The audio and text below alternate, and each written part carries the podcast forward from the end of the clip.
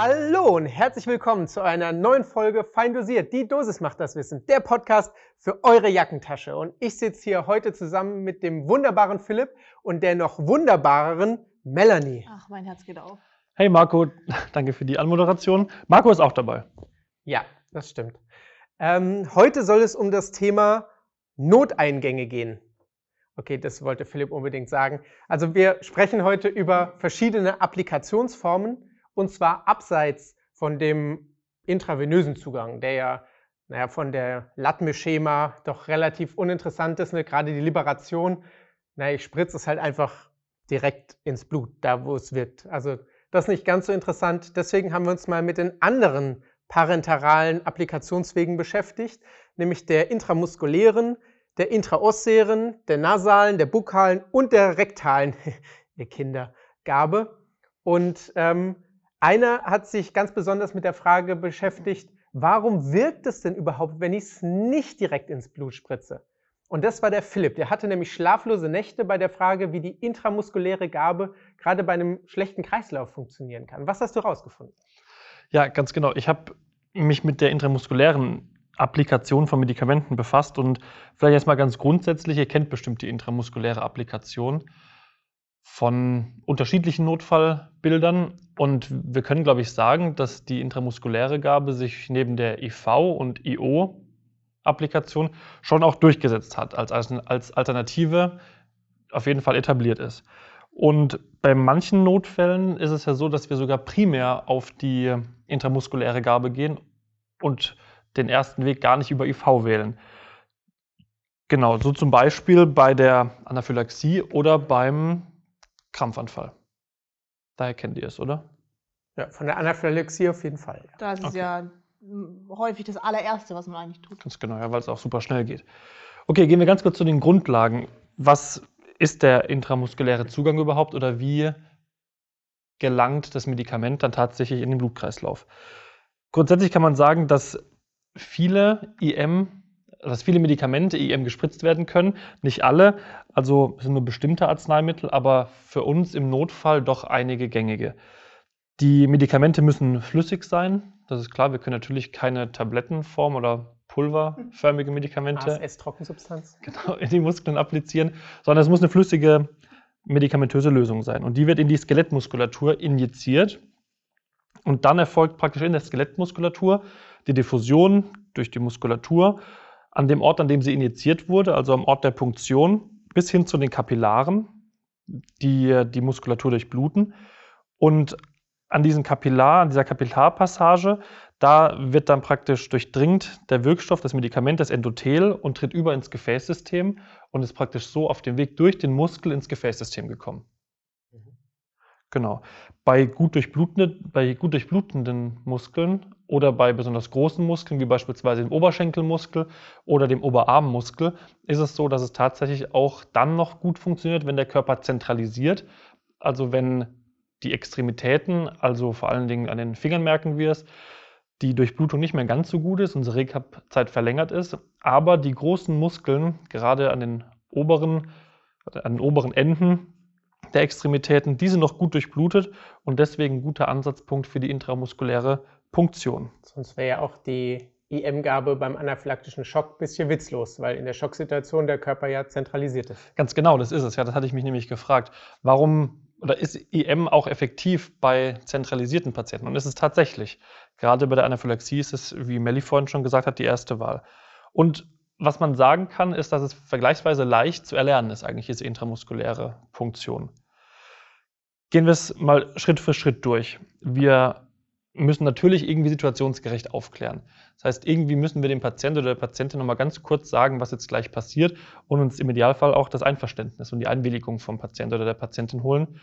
Das ist natürlich angebracht an die Situation, wenn wir jetzt einen anaphylaktischen Schock haben bei dem Patienten, dann wird die Aufklärung nicht ganz so ausführlich gestaltet wie jetzt bei einem Patienten, der aus anderen Gründen, die vielleicht länger Zeit haben, einen IV-Zugang braucht. Dann müssen wir unser Material vorbereiten. Beim Material ist es wichtig, dass wir natürlich für den Eigenschutz Einmalhandschuhe anziehen, dass wir Desinfektionsmittel parat haben, eine Spritze mit dem jeweiligen Medikament Zum Aufziehen von dem Medikament brauchen wir eine Aufziehkanüle.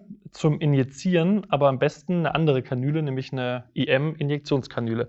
Das ist wichtig, weil der Durchmesser, wenn ihr euch das mal anschaut, wenn ihr beides auf dem RTW habt, doch nochmal ein deutlich anderer ist und die IM-Injektionskanüle deutlich feiner ist als die Aufziehkanüle, durch die eine große Masse, vielleicht auch dickflüssigere Medikamente wie beispielsweise Propofol oder so durchgezogen werden. Aber Ja. zur Not geht es trotzdem. Also wenn ich jetzt Wenn ich nichts anderes zur Hand habe, dann, bevor ich dem Patienten das Medikament nicht angedeihen lassen kann, dann nehme ich natürlich die Kanüle, die ich gerade parat habe. Aber schaut doch mal, ob ihr bei euch in euren Notfalltaschen oder in dem Ampularium auch eine IM-Funktionskanüle habt. Dann natürlich die Ampulle mit dem Wirkstoff, einen Abwurf und Tupfer zum, zum Desinfizieren. Genau, dann geht es weiter. Wir müssen den Punktionsort irgendwie identifizieren und müssen schauen, welche Muskelgruppen sich dafür eignen. Das hatte ich vorhin schon gesagt. Entweder den äh, Oberschenkel, da nehmen wir am besten die Außenseite des Oberschenkels, den Fastus lateralis, oder wir können alternativ an den Oberarm gehen. Das kennen wahrscheinlich die meisten von der Impfung. Nicht praktisch am Oberarm ungefähr zwei bis drei Querfinger unter dem Schultergelenk. Genau. Wenn wir die Stelle gefunden haben, dann desinfizieren wir die Stelle. Dafür sollte schon noch Zeit sein, auch nach Herstellerangaben dann abwarten, bis das Desinfektionsmittel gewirkt hat. Und dann geht es an die intramuskuläre Punktion. Ich habe jetzt verschiedene Quellen gelesen und die beziehen sich darauf, dass mittlerweile nicht mehr empfohlen wird zu aspirieren. Das ist ja vielleicht auch immer wieder eine Frage, die aufkommt, auch draußen in der Praxis, auf der Rettungswache oder im Einsatz. Es ist also nicht erforderlich zu aspirieren, um zu schauen, dass kein Blut kommt, weil die Komplikationsrate so gering ist, das ähm, empfehlen verschiedene, ähm, verschiedene Artikel und Studien, die ich gelesen habe, aber auch die ähm, WHO und die STIKO, die Ständige Impfkommission, die natürlich ja mit der muskulären Injektion wirklich viel zu tun haben. Also die Nebenwirkungsrate sehr gering und deswegen keine Aspiration erforderlich. Wir haben dann die Möglichkeit, den Bolus in den Muskel zu geben. Und es ist tatsächlich relativ viel Volumen, das die Muskeln fassen können. Beim Oberarm sprechen wir so von zwei bis drei Milliliter, beim Oberschenkel aber von fünf bis tatsächlich zehn Milliliter pro Oberschenkel, die da rein können. Das ist schon viel. Ja. Das mal zur Durchführung. Jetzt die Frage, wir hatten vorhin die Anaphylaxie. Fallen euch noch andere Indikationen ein, bei denen wir ein Medikament nutzen, das wir intramuskulär verabreichen? Na, gerade die Benzodiazepine, also Lorazepam oder Midazolam, die wir in den Muskel geben können, gerade wenn der Patient sehr agitiert ist und wir keinen Zugang legen können, oder natürlich als, ähm, als sagen wir, Sweet Spot zwischen Sicherheit und, und äh, Wirkeintritt beim Krampfanfall. Mhm. Na, wo wir zwischen IV-Zugang und intranasaler Gabe, wo wir später noch zu kommen, so jonglieren, da ist die M-Gabe zwischendrin eigentlich auch sehr gut. Ja, okay. Also wir haben die Anaphylaxie, wir haben den äh, Status epilepticus oder den Krampfanfall und wir haben tatsächlich noch ähm, die Möglichkeit Antidote, zum Beispiel Naloxon, ja, bei Patientinnen und Patienten, die sich mit Opiaten dann irgendwie in die Bewusstlosigkeit geschossen haben, die praktisch da zu therapieren. Was auch noch eine Möglichkeit ist, Schmerzmittel in der jetzt eine Hörempfehlung außerhalb von unserem Podcast. In der ersten Folge vom Übergabekäffchen von den Pin-Up Docs und Kollegen aus der ähm, AGNN, da sprechen sie über die Behandlung von einem brandverletzten Kind und auch da wird tatsächlich empfohlen, Ketanest als Analgesie intramuskulär zu verabreichen in hohen Dosen. Die Herstellerangabe von Ketanest, die spricht da wirklich auch von der doppelt- oder dreifachen Dosis, wie wir sonst IV kennen. Aber das ist eine Möglichkeit, gerade auch hier bei sehr agitierten Patientinnen und Patienten oder bei einer Situation, in der wir eben vielleicht gerade nicht an den Patienten drankommen, Beispiel Verkehrsunfall, aber trotzdem Verschüttete Person. eingeklemmt, verschüttet, genau, trotzdem eine Analgesie machen wollen, hier intramuskulär das Schmerzmittel geben und genau, dann im weiteren Verlauf natürlich noch einen Zugangsweg zu etablieren. Die Nutzung beim Krampfanfall, vielleicht ganz kurz zum Schluss noch, ist ganz interessant, weil hier die Leitlinie auch klar sagt, dass das Midazolam intramuskulär keine verschlechterte Wirkung hat als das Lorazepam IV zum Beispiel. Ja, gerade wenn ich noch keinen IV-Zugang liegen habe, wie Marco sagte, da bin ich natürlich mit intramuskulär deutlich schneller, wenn ich die Eigengefährdung berücksichtige, mich natürlich nicht selbst in Gefahr begebe oder dann irgendwie piekse. Aber grundsätzlich ist hier das Mittel der ersten Wahl, wenn ich zu einem Notfallpatient komme, der nicht mit dem IV-Zugang ausgestattet ist, die intramuskuläre Gabe von Benzodiazepinen. Was ja auch nicht verwunderlich ist, weil gerade im Krampfanfall sind ja die Muskeln sehr, sehr gut durchblutet. Ja. Und dass da die Medikamente dann schnell zum Herzen und vom Herzen wieder ins Gehirn kommen, ist jetzt nicht sonderlich überraschend. Das stimmt, ja. Was auch nicht sonderlich überraschend ist, weil ich es schon angekündigt habe, ist, dass Melanie sich über die intraosären Zugänge Gedanken gemacht hat. Was gibt es denn von der Seite zu berichten? Wie wirkt denn ein Medikament, das ich in die Knochenhöhle, in die Markhöhle spritze, letztendlich dann am Herzen oder im Gehirn oder an den Gefäßen? Das ist ja auch kommt's- komisch. Wie kommt es dahin? Ähm, dann steigen wir, ich wollte anders anfangen, aber dann steigen wir direkt äh, so an, äh, ein. Und zwar, ich brauche natürlich erst einmal richtigen, den richtigen Knochen. Wir haben ja unterschiedliche Knochen mit unterschiedlichen Strukturen. Und ähm, ich brauche auf jeden Fall einen Knochen mit einer relativ dünnen Oberfläche, mit einer dünnen Corticalis, also Knochengewebe, sagen wir es so. Ähm, wir brauchen trotzdem aber auch viel Markhöhle. Und da bieten sich äh, unter anderem die, die Tibia zum Beispiel an, also das Schienbein, oder klassisch noch als weitere äh, Punktionsmöglichkeit der Oberarm, der Humerus. Also allgemein Röhrenknochen Genau. eigentlich sind dafür prädestiniert. Richtig, ne? ja. Ähm, das Sternum wäre auch noch eine Möglichkeit, das gehört da auch noch mit dazu, aber ähm, wer es schon mal gesehen hat, da gibt es ja so ganz fancy äh, Videos auf YouTube, ähm, wie das Ganze dann aussieht mit dieser Fast, mit diesem, wo dieser Stempel mit diesen vielen kleinen Nadeln Mhm. rein Ja, weiß, geschossen meinst. wird. Mhm. Ähm, das ist aber eine militärische äh, Zugangs- oder Applikationsmöglichkeit. Das wird im zivilen Bereich eigentlich nicht eingesetzt. Also, Das ist gerade dann praktisch, wenn du auch wieder nicht an deinen Patienten rankommst. ne? Wobei, dann hast du ja immer noch den Humerus, den Oberarmknochen. Ja, ja, du gehst aber eher, also man geht ja eher davon aus, dass auf dem im Kampfbereich äh, oder im, im, Kampf äh, Extremitäten verletzt sind. Ah, ja, natürlich. Und was ist geschützt? Ja, Das Sternum, der, der Brustkorb Ja, durch die, die äh, Schutzweste Schuss, davor, ja. Schuss oder Stich, äh, Sichere Sehre, Weste, ja. Weste, genau. Ja, und wenn wir uns jetzt mal vorstellen, gehen wir mal gedanklich in den, in den Einsatz, in den Notfalleinsatz, was haben wir in kritisch kranken Patienten? Jeder hat seine Aufgabe, Patient wird immer schlechter, ist vielleicht kalt, weil es ein Verkehrsunfall ist draußen, zentralisiert, äh, im Schockzustand, was haben wir? Keine Venen. Keine Möglichkeit. Wir fangen an, jeder punktiert an einer Stelle. Ähm, es wird einfach nichts und wir sehen oder zusehends wird der Patient schlechter und wir brauchen eigentlich, jeder schreit, wir brauchen Zugang. Patient braucht Medikamente, Flüssigkeit, was auch immer. Ähm, Gibt es da so einen Punkt, wo ich sage, ich probiere es jetzt einmal, dreimal, fünfmal an jedem Arm? Hat jeder zwei hat- Versuche hat mal frei? gesagt, äh, zwei, oder? Zwei Versuche oder länger als no- äh, 20 Sekunden oder in sowas? welchem Jahrzehnt seid ihr denn? Ach, Melli, sag's uns, komm.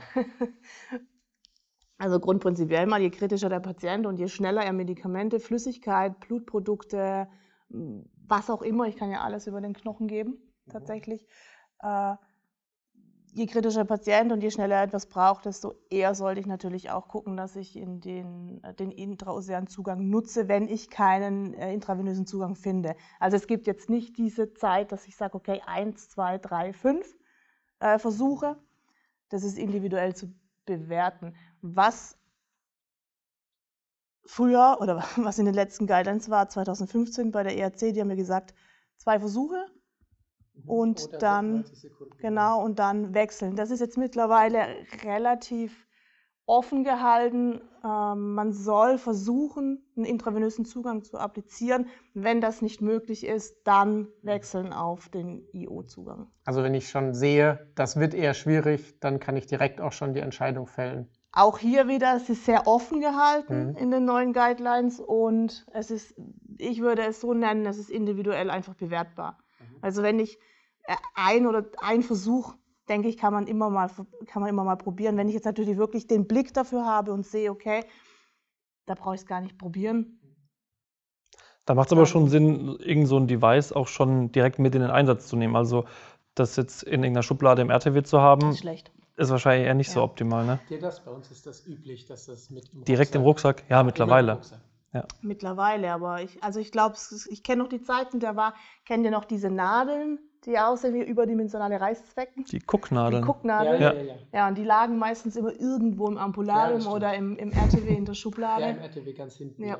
Aber wenn man jetzt irgendwelche neuen Devices hat zum Bohren, dann sind die schon in der Regel mit dem Rettungsrucksack Ja. und auf Ja. jeden Fall ein weiterer Pfeil im Köcher, um einen Zugang zu bekommen. Kommen wir nochmal zurück zu dem anfänglichen oder zu der anfänglichen Frage von dir, Marco. Wie wirkt oder be- besser gesagt, wie kommt das Medikament, das ich jetzt in den Knochen äh, appliziere, am Herzen an? Also ich habe ja gesagt, wir brauchen, wir brauchen eine Markhöhle äh, oder einen Knochen mit einer großen Markhöhle und die, das Knochenmark ist durchzogen mit Zentralvenen, also mit einem Venengeflecht. Und ähm, dieses Venengeflecht geht über in die ableitenden Venen des Knochens. Und ähm, somit habe ich schon mal die Möglichkeit oder die Verbindung von im Knochen nach außen. Also ich spritze mein Medikament, wir bleiben mal beim Medikament einfach, ich spritze mein Medikament in die Markhöhle oder ins Knochenmark. Dort geht es über in, diese, in dieses Venengeflecht. Und von dort aus kann sich mal bildlich vorstellen, sammelt sich in, dieser, in diesen ableitenden Venen und verlässt somit den Knochen schon einmal ins Gewebe. Und von dort aus äh, geht es dann in die jeweiligen Venen oder ins jeweilige Gefäßsystem über. Also als Beispiel, bekanntester ähm, Punktionsort ist die Tibia, die proximale. Da geht es dann in die Vena poplitea einfach über. Mhm. Und somit wandert es dann, wie wir kennen, durchs Gefäßsystem nach oben Richtung Herzen. Mhm. Also von der Kniekehle dann hoch in die untere Hohlvene und dann Herz. Okay.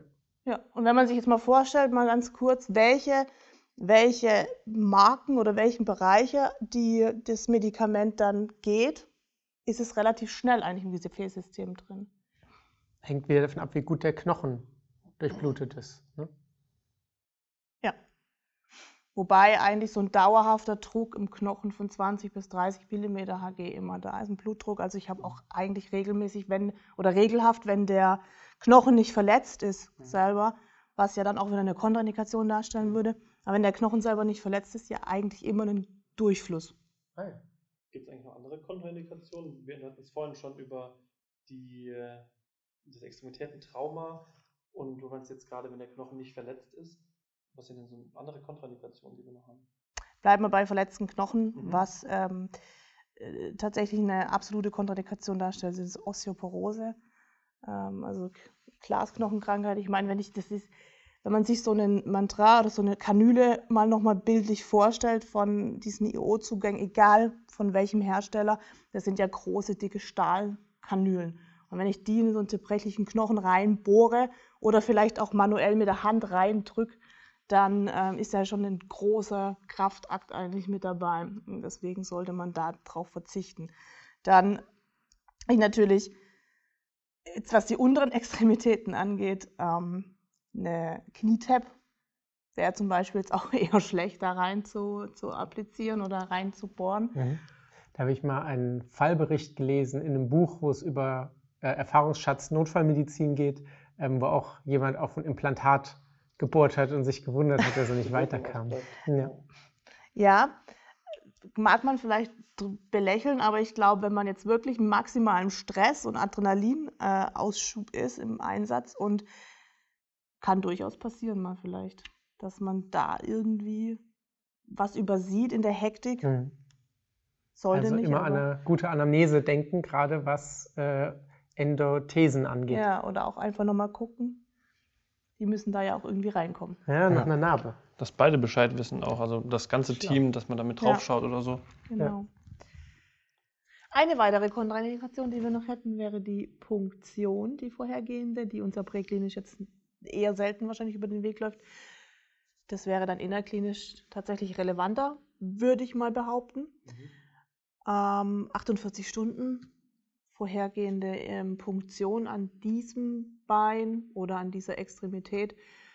Und ähm, ja, Beckenfrakturen sind immer so eine Diskussion. Also es ist keine absolute Kontraindikation, auch von den Herstellern nicht. Aber natürlich sollte man sich gut überlegen, ob das bei einer gesicherten Beckenfraktur Sinn macht. Nicht da vielleicht auch irgendwie relevante Symptome habe. Ja, wo das Volumen hinfließt Genau, auch. Ne? ja, ob man dann jetzt vielleicht weg von den unteren an die oberen Extremitäten wechselt, Mhm. wäre so eine Überlegung wert. Ja, Das genau. ist elegant. Also haben wir jetzt auch zu Intraoser gehört, wie die Funktionsweise ist. Intramuskulär wissen wir. Marco, du hast auch was vorbereitet. Ich habe auch elegante Zugangswege, Mhm. weil sie nämlich super minimal invasiv sind. Also man muss schon zugeben, so cool ein IO-Zugang ist, so martialisch ist er auch. Da hast du recht. Das Und ähm, die intramuskuläre Gabe ist relativ Standard, gerade in Hausarztpraxen. Ähm, die Impfungen hast du es gesagt. Aber du musst trotzdem eine Wunde machen und eine Wunde hat auch immer ein Infektionsrisiko. Keine Frage, auf jeden Fall. Und da ist es gut, wenn man noch Applikationsmöglichkeiten an der Hand hat, die noch weniger invasiv sind. Und die am wenigsten invasive Möglichkeit ist einfach, wenn ich jemandem was in den Mund geben kann. Die orale Gabe, ne, einfach Patient schluckt was, da gibt es dann verschiedene Tabletten, magensäureresistent, nicht magensäureresistent, retardierend, wo dann über die Zeit mit Depotwirkung was abgegeben wird. Hat aber alles ein großes Problem, nämlich bei uns im Verdauungstrakt ist es so, dass alles ab Magen bis das obere Ende ähm, der Ampulle, also vom, vom Rektum, gehen alle Blutgefäße, alles venöse Blut, sammelt sich und geht über die Lebervene. Also den First-Pass-Effekt meinst du? Äh, Das ist richtig. Also alles, was über den Magen-Darm-Trakt aufgenommen wird, muss einmal durch die Leber. Viele Medikamente brauchen das auch, also gerade das Paracetamol wirkt erst durch die aktivierten Metaboliten aus der Leber. Aber ähm, für, bei vielen Medikamenten ist es auch schlecht, weil eben aktive Bestandteile rausgefiltert werden und ich damit einen geringeren Wirkspiegel habe. Zusätzlich habe ich auch natürlich eine höhere Anschlagszeit, bis es erstmal durch den Verdauungstrakt durch ist und dann wirken kann. Dementsprechend ähm, brauche ich Möglichkeiten, diesen First-Pass-Effekt zu umgehen, die Leber zu umgehen. Und da ist die erste Möglichkeit, ohne es jetzt direkt in die Blutbahn zu spritzen natürlich, die sublinguale oder bukale, also die Schleimhäute im Mundraum zusammengefasst. Und das ist Interessante, die umgehen tatsächlich diesen Kreislauf, weil es noch zu hoch gelegen ist. Der ähm, First-Pass-Effekt fängt erst im Magen tatsächlich an. Also da umgehe ich das Ganze. Und ähm, da wirken auch viele Medikamente, kann ich da super geben. Also ich meine, das bekannteste dürfte entweder, je nachdem, wo ihr fahrt, dürfte entweder ähm, das Glyceroltrinitrat, also Markenname, Achtung, das Nitrolingual, äh, Marktführer in den Bereichen, ja, was ich unter die Zunge spritze oder sprühe. Und dadurch wird es dann über die Schleimhäute resorbiert. Oder ähm, was ähm, auch viele vielleicht kennen, ist das Tavor, was man in die Wangentasche legt, also nicht sublingual, sondern bukal heißt das dann, ähm, wo dann die Tablette zerfällt als Benzodiazepin und entweder beruhigend wirkt oder einen Krampfanfall durchbrechen soll oder solche Sachen. Und was, wenn wir vom militärischen Kontext reden, es auch gibt, sind Fentanyl-Lutscher. Also. Lollis, in denen der Wirkstoff Fentanyl drin ist und ähm, den lutsche ich und dadurch nehme ich die Wirkstoffe über die Schleimhaut auf und ähm, habe dann eine schmerzstillende Wirkung. Das habe ich schon mal gehört, genau. Am besten Finger festkleben. Am Finger festkleben und wenn er dann zu viel Wirkstoff hat, dann zieht er den Lolli mit raus. ja, das kann insbesondere dann interessant sein, wenn ich halt keine 1 zu 1 Betreuung sicherstellen kann, sondern halt meinen Patienten nicht beobachten kann. Ansonsten, wenn ich Fentanyl gebe, sollte ich immer ein gutes Auge auf meinen Patienten haben. Das könnte sonst ein Kunstfehler sein. Ähm, interessant fand ich aber in der Recherche dazu, dass ich mir gut überlegen muss, welches Medikament ich denn ähm, sublingual oder bukal gebe. Nämlich das Medikament muss lipophil sein. Lipophil heißt ja fettliebend. Und wenn man eine Sekunde drüber nachdenkt, dann macht Sinn, weil äh, fettliebende Medikamente, die lösen sich gut in Fett. Das ist nicht so interessant, aber interessant ist, was sie nicht machen, sich nämlich gut in Wasser lösen. Das ist logisch, weil gebe ich ein Medikament in den Mund, wo sich in Wasser gut löst, dann verbindet sich super schnell mit dem Speichel, ab geht's die Speiseröhre runter und zack, lande ich in der Leber und mein Medikament braucht lange und wirkt nicht so gut. Deswegen sind lipophile, also fettliebende Medikamente ideal, um sie eben bukal oder sublingual zu geben. Okay, das ist interessant. Das ist übrigens auch die Überlegung, warum Amiodarone vielleicht nicht äh, so gut wirkt, wenn man es IO gibt, weil es lipophil ist. Und damit sich mit der Markhülle Ja, verliebt. ja, das ist ein so ein Gedanke. Das kann passieren, stimmt. Bleiben wir doch mal im Gesicht. Ähm, und zwar die, ähm, neben der Applikation unter die Zunge oder in die Wange, gibt es auch noch die Applikation in die Nase, die nasale Applikation von Medikamenten. Und da hat sich in den letzten Jahren, also neben dem Nasenspray, was es schon lange gibt, was aber nur lokal wirkt, also so lokal wirkende Nasensprays, abschwellende oder so, hat sich ähm, die Verwendung von so Atomisationsgeräten etabliert, also die so einen ganz feinen Nebel erzeugen. Du meinst MADs? Ja, Im genau. Um, um, umgangssprachlich. Umgangssprachlich MADs. Ähm, die äh, so einen ganz feinen Nebel erzeugen.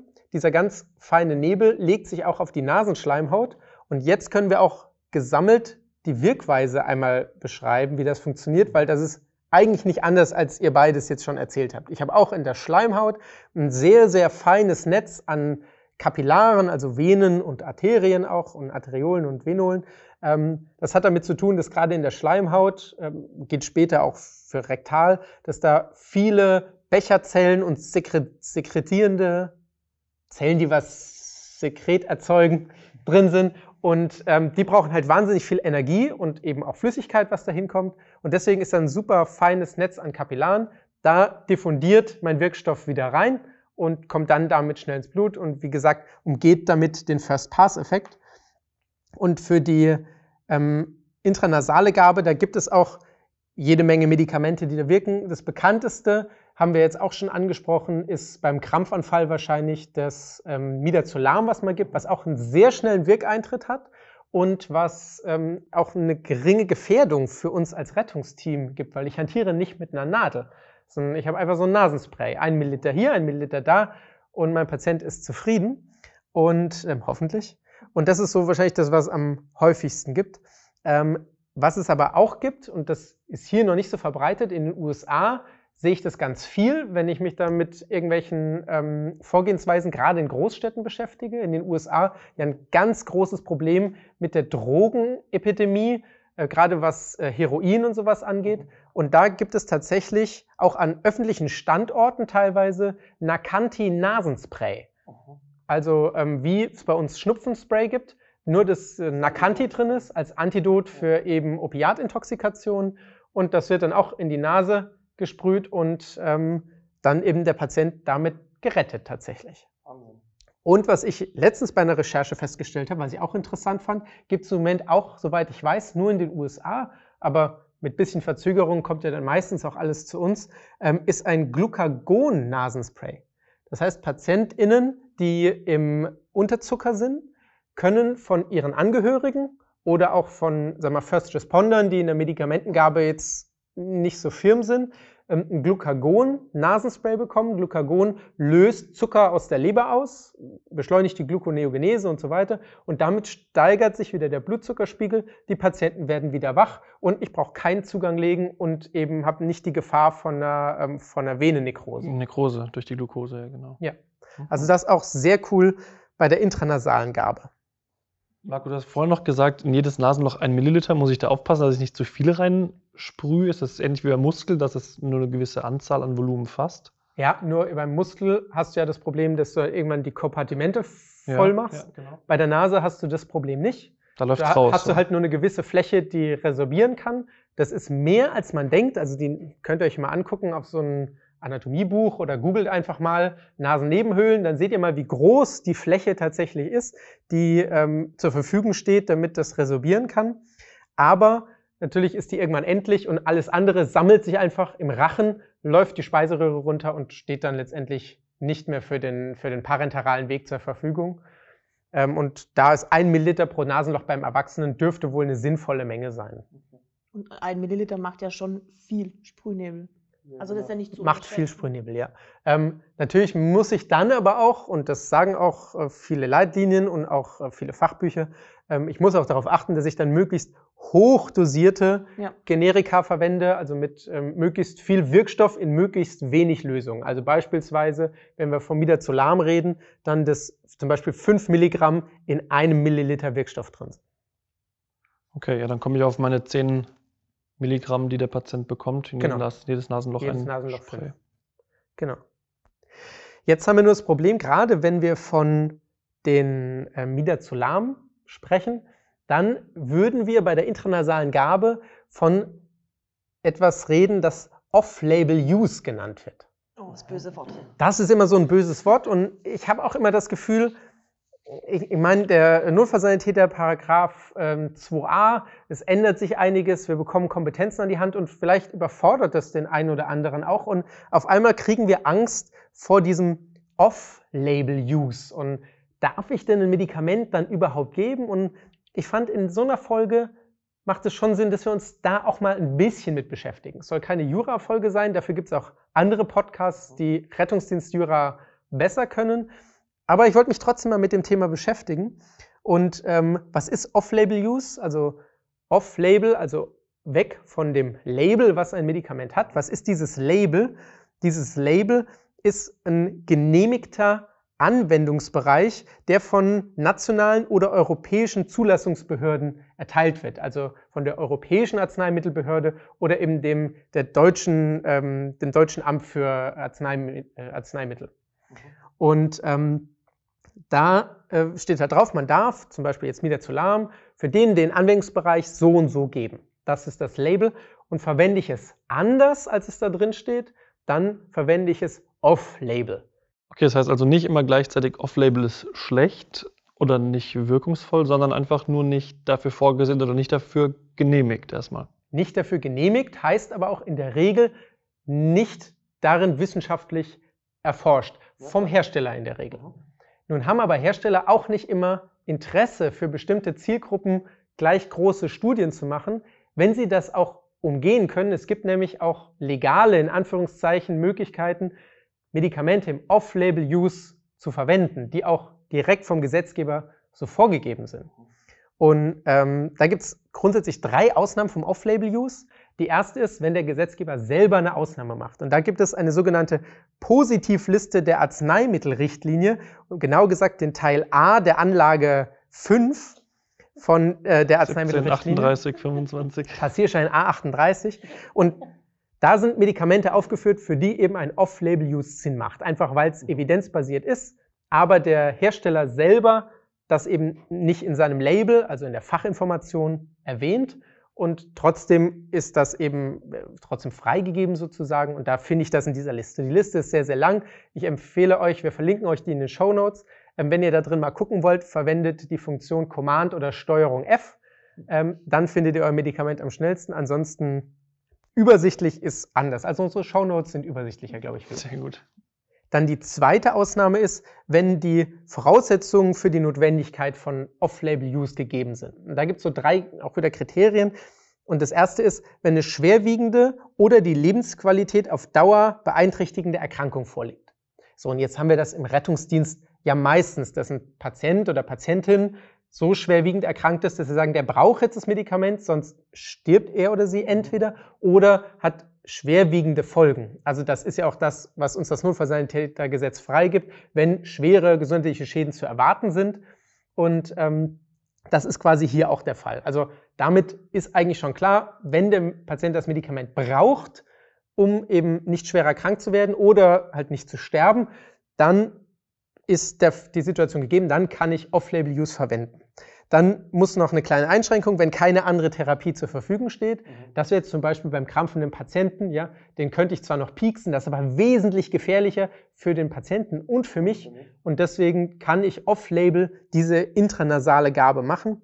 Und dann noch eine Einschränkung, es muss die begründete ähm, Aussicht bestehen, dass dieses Medikament auch tatsächlich hilft. Also ich kann jetzt nicht einfach irgendwie mit irgendwelchen Reinigungsmitteln gurgeln, weil ich denke, das könnte irgendwie helfen, ohne dass es dazu irgendwelche Studien gibt, sondern es muss schon ähm, auf Grundlage, auf einer Datengrundlage sein oder auf Erfahrung, das reicht auch. Deswegen stehen wir auf Evidenz. Genau, das ist dann, wenn in Studien die Wirksamkeit nachgewiesen ist. Und deswegen kann auch tatsächlich in Leitlinien, du hast es vorhin gesagt, zum Beispiel die IM-Gabe empfohlen werden, obwohl es eigentlich, in, oder nicht eigentlich, obwohl es ein Off-Label-Use ist. Mhm. Ich hoffe, damit konnte ich euch so ein bisschen die Angst vom Off-Label-Use nehmen und auch den Hörerinnen und Hörern ein bisschen die Angst vom Off-Label-Use nehmen. Eine Sache muss ich noch einschränkend sagen, auf die immer hingewiesen wird, wenn es um Off-Label-Use geht. Ähm, wir müssen gucken, dass wir den Patienten, die Patientin darüber aufklären, wenn der Patient, die Patientin das noch wahrnehmen kann, dass es tatsächlich ein Off-Label-Use ist. Also das äh, war mir so auch nicht klar. Aber Patientinnen müssen wissen, das ist eigentlich vom Hersteller so nicht vorgegeben. Wir beherrschen die Maßnahme, aber ähm, haben das schon oft verwendet. Wir müssen ihnen trotzdem sagen, dass das so ist. Und dann ist das in Ordnung. So breit und fundiert ausgerollt habe ich es noch selten betrachtet. Marco, vielen Dank. Ich lerne auch in jeder Folge wieder was dazu. Ähm, und tatsächlich nimmt es so ein bisschen die, die Hemmschwelle vor dem Begriff of Label Use und gibt mehr Sicherheit in der Argumentation, wenn denn mal jemand fragt. Aber jetzt hast du einen ganz schönen Schwenk gemacht aus dem Medizinischen raus. Ein Thema hast du, glaube ich, noch, oder? Ach ja, ich komme wieder zurück. Ähm, ja, ich ähm, wollte jetzt äh, eigentlich äh, nicht direkt von der Nase in den Arsch, deswegen habe ich ein bisschen Pause gemacht. Rhetorisch sehr gut, wirklich. Ganz Vielen kurz Dank. abgeschwiffen und dann wieder zurück. Dankeschön. Ich habe nämlich noch die rektale Gabe. Die ist verhältnismäßig interessant wie die anderen auch. ähm, nämlich, ich habe, wie schon gesagt, ich habe auch eine große Schleimhaut, weil ich Becherzellen habe, die ähm, eben äh, Flüssigkeiten exprimieren und ähm, deswegen brauche ich dann eine große Schleimhaut. Das heißt, ich habe viel Resorptionsfläche und deswegen wirken eben Medikamente auch rektal. Ähm, gut, also am unteren Teil der Ampulle ist es auch so, dass wir nicht den Weg über die Leber nehmen, also haben wir auch einen parenteralen Weg. Und jetzt ist das beim Erwachsenen immer so ein bisschen schwierig. Grundsätzlich wird empfohlen, wann soll ich rektal geben? Naja, erstens, wenn ähm, eine orale Gabe nicht sicher wäre, beispielsweise beim Kleinkind, dem will ich jetzt nicht eine große Tablette geben, dem gebe ich lieber ein Zäpfchen, gerade wenn es um fiebersenkende Medikamente geht. Oder wenn ähm, wenn es nicht möglich ist, weil ich zum Beispiel Erbrechen habe. Ja? Erbrechen und dann will ich eine Vomix-Tablette nehmen, eine Reisetablette, kann auch schwierig werden. Da kann ein Vomix-Zäpfchen beispielsweise oder ein ähm, antiemetisches Zäpfchen vielleicht sinnvoller sein. Im Unterschied zu den anderen Applikationsformen muss ich aber sagen, bei der rektalen Gabe ist es so, dass eben der obere Teil der Ampulle eben doch den First-Pass-Effekt unterliegt. Und dass es deswegen bei der rektalen Gabe im Vergleich zu den anderen am unsichersten ist, wie viel Wirkstoff denn tatsächlich beim Patienten letztendlich ankommt im Blut. Weil ähm, ich eben nicht weiß, wie viel wird denn, wie verteilt sich das und wie viel wird tatsächlich über den ähm, Leberkreislauf und wie viel über den, nicht über den, über den normalen Körperkreislauf weiter transportiert. Und deswegen ähm, ist, obwohl es eine große Resorptionsfläche gibt, ähm, ist es ähm, eben unklar, wie viel kommt denn tatsächlich beim Patienten an. Marco, vielen Dank für die verschiedenen Aspekte und die unterschiedlichen Körperhöhlen, die du uns nochmal nahegebracht hast, um Medikamente zu applizieren. Ich würde sagen, wir fassen nochmal ganz kurz zusammen, was wir heute kennengelernt haben in der Kürze der Folge. Ich habe angefangen mit der intramuskulären Applikation. Da ging es darum, wie sie wirkt, wie der Wirkstoff aus dem Muskel denn tatsächlich ins Gefäßsystem kommt, warum es denn sinnvoll sein kann bei manchen Indikationen und dass es eigentlich eine recht einfache Maßnahme ist, die wir gut Schritt für Schritt erlernen können und abarbeiten können. Dann ging es weiter mit Melli. Der IO-Zugang, der mittlerweile ja schon fast zum Standard gehört bei vielen oder bei kritisch kranken Patienten, wenn ich eben keinen intravenösen Zugang bekomme. Hier äh, hatten wir uns ganz kurz mal angeguckt, wie kommt überhaupt dieses Medikament, was ich in den Knochen appliziere, dann auch tatsächlich beim Herzen oder bei, beim Wirkungsort, beim gewünschten Wirkungsort an. Dann ähm, welche Parameter muss der Punktionsort bieten? Also wie sollte der Knochen aufgebaut sein oder ähm, was sollte er haben, damit ich ihn überhaupt punktieren kann? Dann haben wir uns weiter angeschaut, die verschiedenen Systeme, manuelle, ähm, automatische, halbautomatische Systeme von verschiedenen Herstellern. Dann noch eine Besonderheit im militärmedizinischen Bereich, die es äh, bei uns jetzt im Rettungsdienst äh, weniger gibt, was glaube ich auch ziemlich, äh, wie es Marco vorhin schon sagte, es sieht ja auch martialisch aus, dieser IO-Zugang. Und wenn ich jetzt dann auch noch mit hier einem Stempel ins äh, Sternum rein äh, stech, hm, ich glaube, dann sind alle vom Glauben abgefallen. Dann die Durchflussrate, dass die doch, obwohl wir in den Knochen rein punktieren, sehr, sehr hoch sein kann und wir sehr viel Flüssigkeit auch äh, substituieren können über den Knochen. Und ähm, was ich vorhin nicht gesagt habe, was ja tatsächlich noch wichtig wäre, ist zum einen, dass die Dosierungen der Medikamente eins zu eins übernommen wird, weil wir jetzt gerade von verschiedenen Dosierungen auch haben, ähm, IM oder auch ähm, über die Nase als Beispiel dass äh, wir beim IO-Zugang dieselbe Dosierung haben wie beim intravenösen Zugang, was es relativ einfach macht, dass wir da eigentlich auf nichts aufpassen müssen und dass wir eben alles geben können, ähm, was wir auch IV geben dürfen oder geben können. Und ähm, das Einzige, wo man eigentlich von abgehen oder, oder von weggeht, äh, ist das Natriumbicarbonat, weil es doch sehr alkalisch ist.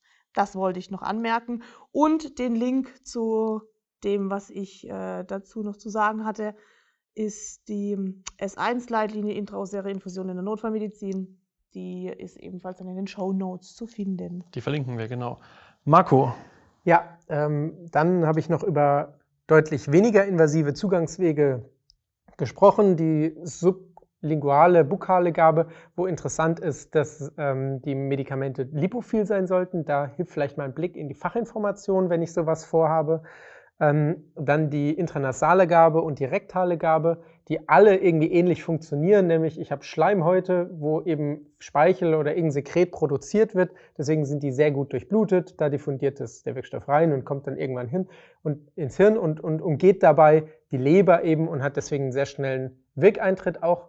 Und ich habe noch was über den Off-Label-Use gesagt und hoffe, ich konnte euch ein bisschen die Angst vor dem Off-Label-Use nehmen, weil eigentlich alle Patienten, die bei uns in Frage kämen, nämlich ähm, die Kriterien erfüllen. Das heißt, das sind in der Regel Notfallpatienten und die brauchen dieses Medikament, was wir ihnen jetzt geben wollen. Und es steht in der Regel in irgendeiner Leitlinie, dass wir es geben sollen. Und damit sind alle Kriterien erfüllt, dass wir ohne Probleme etwas im Off-Label-Use geben können. Vorausgesetzt, wir klären den Patienten über diese Tatsache auf. Okay, sehr schön. Dann haben wir es nochmal zusammengefasst. Ich möchte mich bedanken am Ende. Erstmal an alle, die uns immer wieder Ideen oder Infos zuspielen. Ähm, bei mir diese Woche Anton, der mir ganz, ganz viele Nachrichten geschickt hat und äh, der mit mir quasi das Thema vorbereitet hat. Aber auch der Aufruf an euch alle, wenn ihr Ideen, Themen habt, über die wir uns unterhalten sollen, die wir fein dosiert aufbereiten dürfen, dann schreibt uns doch einfach und wir schauen, dass wir das nach und nach abarbeiten. Wir freuen uns von euch zu hören und Danke an euch, dass ihr es mit mir ausgehalten habt, Marco und Melli. Und vor allen Dingen nicht vergessen, die Dosis macht das Wissen. Egal wann. Egal wo. Tschüss. Ciao. Ciao. Tschüss.